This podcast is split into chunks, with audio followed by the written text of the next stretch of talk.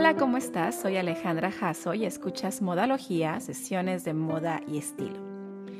Elizabeth Arden, la marca de cuidado de piel, cosméticos y fragancias es una de las más antiguas.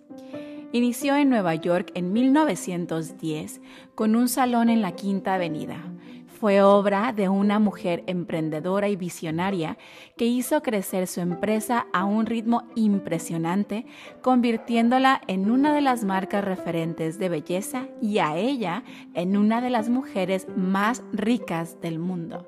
En esta sesión te voy a contar su historia. Comenzamos. Elizabeth Arden nació el 31 de diciembre de 1881 como Florence Nightingale Graham en Canadá, de padres inmigrantes ingleses y escoceses. Su mamá murió cuando ella tenía solo seis años. Sus hermanos y su papá la criaron en una granja en Ontario.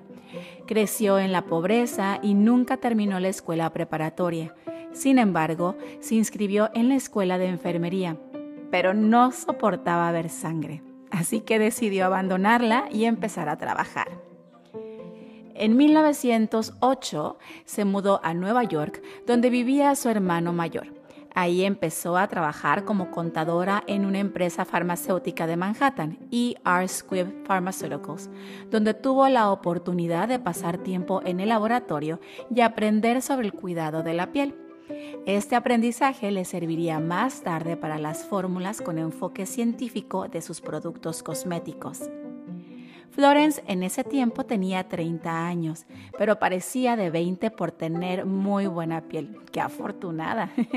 Más tarde entró a trabajar en una tienda especializada en tratamientos faciales su hermosa piel y sus manos sanadoras le ayudaron a convertirse en terapeuta de belleza y a descubrir que tenía talento natural para el cuidado de la piel y los cosméticos. En 1910, ella y una amiga, Elizabeth Hubbard, abrieron su propia tienda, muy raro para la época. Uno, que una mujer usara maquillaje y dos, que comenzara su propio negocio. La tienda estaba ubicada en la Quinta Avenida, un área de tiendas de clase alta y grandes almacenes. Para que su salón destacara, decidieron pintar la puerta de color rojo brillante con detalles en latón. Este elemento sigue siendo sinónimo de la empresa después de todos estos años. Incluso uno de sus perfumes, el más icónico, lleva su nombre, Red Door. Desafortunadamente, la sociedad con su amiga duró poco. Florence y Elizabeth tuvieron una pelea y se separaron. La historia cuenta que para ahorrar dinero en la pintura del letrero, Florence raspó del anuncio solo el apellido de Elizabeth y agregó la palabra Arden del poema Enoch Arden de Lord Tennyson. Así nació Elizabeth Arden, el nombre comercial que Florence llevó por el resto de su vida y que utilizó para construir una de las primeras marcas de belleza más grandes del mundo.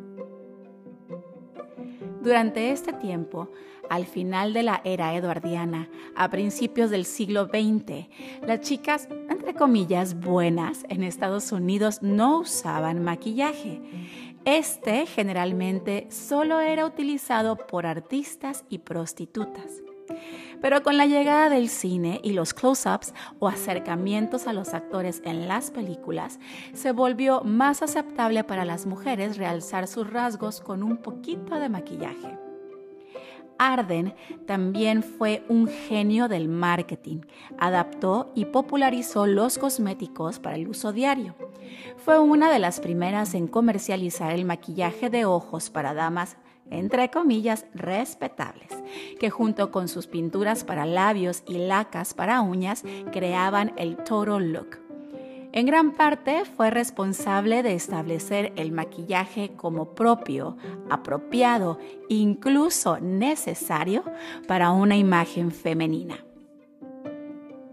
Asimismo, fue la primera en hacer un comercial de cosméticos para mostrarse en las salas de cine de su época.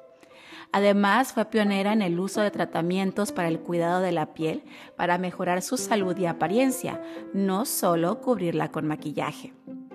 Se dirigió a las mujeres comunes de mediana edad a quienes los productos de belleza prometían una imagen hermosa y juvenil. Toda mujer tiene derecho a ser bella. Esta es una de sus citas más conocidas. En 1912, Florence, o más bien Elizabeth, viajó a Francia para aprender las técnicas de belleza y masaje facial utilizadas en los salones de alta gama de París, que mantenían la piel suave y juvenil de las parisinas, y las llevó de regreso a Estados Unidos junto con tratamientos faciales, técnicas y otros productos, además de una colección de coloretes y polvos con color que había encontrado por allá. En 1914 lanza su revolucionaria crema para la piel, Venetian Cream Amoretta, desarrollada con el químico A. Fabian Swanson. Esta tenía una textura lujosa y esponjosa, a diferencia de las fórmulas grasosas que las mujeres usaban en aquel tiempo. Fue un éxito rotundo, junto con su complemento, la loción Ardena Skin Tonic. Elizabeth Arden creía firmemente en los derechos de las mujeres. Así que en 1915 marchó por la Quinta Avenida junto a 15.000 sufragistas, quienes llevaban los labios pintados de rojo. Su compañía suministró lápiz labial. El tono llamativo se convirtió en parte del uniforme y en una especie de símbolo de la emancipación femenina. Ese mismo año, Elizabeth se casó con Thomas Jenkins Lewis, su banquero. Al hacerlo se convirtió en ciudadana estadounidense. Thomas se hizo cargo de la gestión de las líneas de cosméticos, pero ella se aseguró de decirle, querido, nunca olvides un pequeño detalle. Este es mi negocio, tú solo trabajas aquí. ¿Qué tal, eh? También en 1915 comenzó a abrir más salones e introdujo el concepto de cambio de imagen. Abrió salones en varias ciudades de los Estados Unidos como Nueva York, Washington, Boston, Chicago y Beverly Hills. Se lanzó internacionalmente en Honolulu, Melbourne, Hong Kong, Londres, París, Milán y Roma abrió en persona cada salón y les dio la bienvenida personalmente a sus clientes. En la década de 1920, Elizabeth alentaba a las mujeres a mantenerse hidratadas, practicar a diario yoga y evitar el daño solar, totalmente revolucionario para la época, pero conceptos que ahora se reconocen como fundamentales. Elizabeth Arden creía firmemente en la belleza holística. Al llegar la depresión a Estados Unidos en 1929, la marca no solo sobrevivió, sino que floreció. El Salón de Nueva York se expandió a siete pisos. Los salones Red Door, característicos de Arden, se convirtieron en paraíso para las mujeres y fueron la inspiración para el Salón de Belleza de la película The Woman de 1939, donde las actrices, entre ellas John Crawford, acudían a hacerse manicure y pedicure y pintar sus uñas color jungle red o rojo jungla. Para 1930, la empresa empleaba a más de mil personas y ganaba más de 4 millones de dólares al año en 1930. Además, Arden era dueña de cada uno de sus más de 100 salones internacionales, con la excepción del Salón de París que se lo dio a su hermana, y era propietaria de todas las acciones de la empresa, además de ser su presidenta. La revista Fortune dijo en ese momento que ella ganaba más dinero que cualquier otra mujer de negocios en la historia de los Estados Unidos. En ese año también lanzó con mucho éxito el ungüento 8 Hour Cream o la crema de 8 horas un híbrido entre medicina y maquillaje que tiene como objetivo resolver prácticamente cualquier problema de la piel. La verdad es una de mis favoritas, desde labios agrietados, manos secas, talones ásperos. Incluso Arden lo utilizaba para cuidar y masajear las patas de sus caballos pura sangre. Se dice que su nombre proviene de la experiencia de un cliente que la usó para curar la rodilla raspada de su hijo y que ocho horas después el ungüento había sanado totalmente la herida. Desde ese momento, Elizabeth Arden nombró así a su producto, del que hoy se dice se vende una 8-hour cream cada 30 segundos en algún lugar del mundo. Con el comienzo de la Segunda Guerra Mundial, Elizabeth Arden reconoció las necesidades cambiantes de muchas mujeres que ingresaban al mercado laboral por primera vez. Les mostró cómo adaptar su maquillaje y arreglo personal para el trabajo fuera del hogar. Además, la marca creó cosméticos que funcionaran y combinaran con los uniformes militares. Por ejemplo, en Inglaterra, las mujeres auxiliares de las Fuerzas Armadas usaban el lápiz labial rojo auxiliar, empaquetado en cilindros especialmente diseñados para que cupieran en los bolsillos de sus uniformes mientras que en los Estados Unidos a las mujeres oficiales de la Marina se les permitía usar lápiz labial en rojo Montezuma, un tono que Arden creó para que combinara con precisión con las borlas y las rayas de sus uniformes. En 1944, también como consecuencia de la guerra, el racionamiento de la seda para los paracaídas hizo que las medias no estuvieran disponibles. En respuesta, Elizabeth desarrolló una, entre comillas, media líquida llamada Velva Leg Film, un líquido que hacía que las piernas se vieran más tonificadas y bronceadas. A lo largo de su carrera, Elizabeth Arden tuvo una disputa bien documentada con su rival en la industria de la belleza, Elena Rubinstein. Aunque vivieron y trabajaron a solo cuadras de distancia en Nueva York durante más de 50 años, las dos mujeres nunca se conocieron, o eso dicen. Se dice que la rivalidad las inspiró a una mayor creatividad, motivación y competencia. Cuando una de ellas desarrollaba un nuevo producto, la otra se apresuraba a presentar uno que le hiciera la competencia. Por ejemplo, en respuesta a su Belva Leg Film de Arden, Rubinstein respondió rápidamente con su propia fórmula llamada Aquasate Leg Lotion. Además, se robaron, entre comillas otra vez, a los químicos. Se pelearon por tener un lugar privilegiado dentro de los grandes almacenes y dicen cortejaban al personal de la competencia. Aparentemente se puso tan mala cosa que cuando Arden se divorció de su esposo Thomas en 1934, este se fue a trabajar con esa mujer, como Arden se refería a Rubinstein.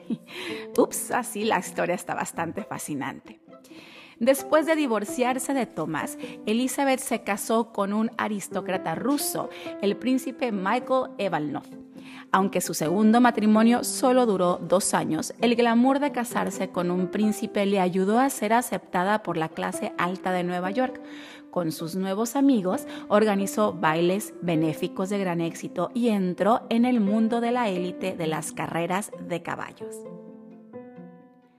En 1946 apareció en la portada de la revista Time, luciendo mucho más joven que su edad real.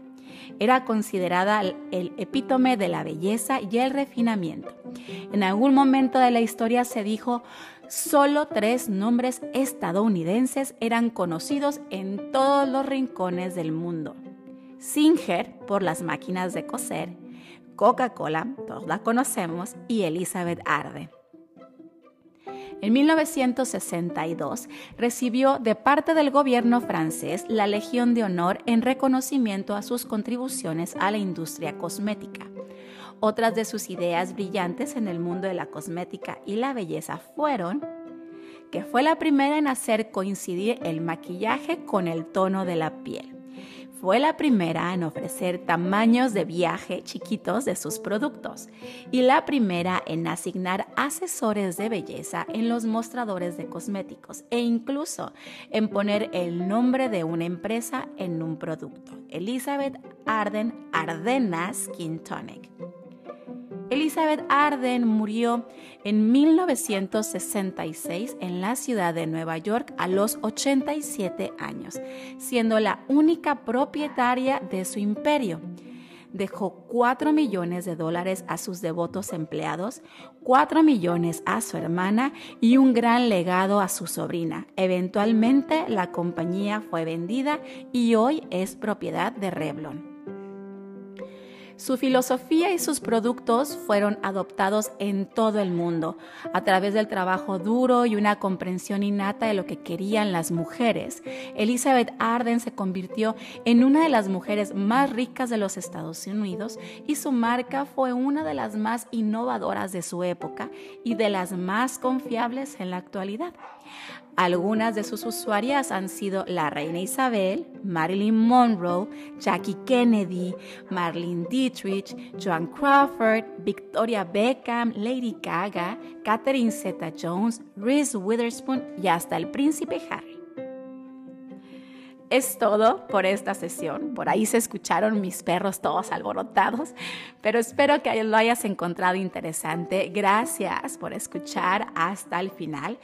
Eh, pues nos escuchamos aquí muy pronto. Mientras tanto, pasa a mi Instagram a saludar en modalogía.jaso y no olvides que hagas lo que hagas, hazlo con estilo. Bye bye.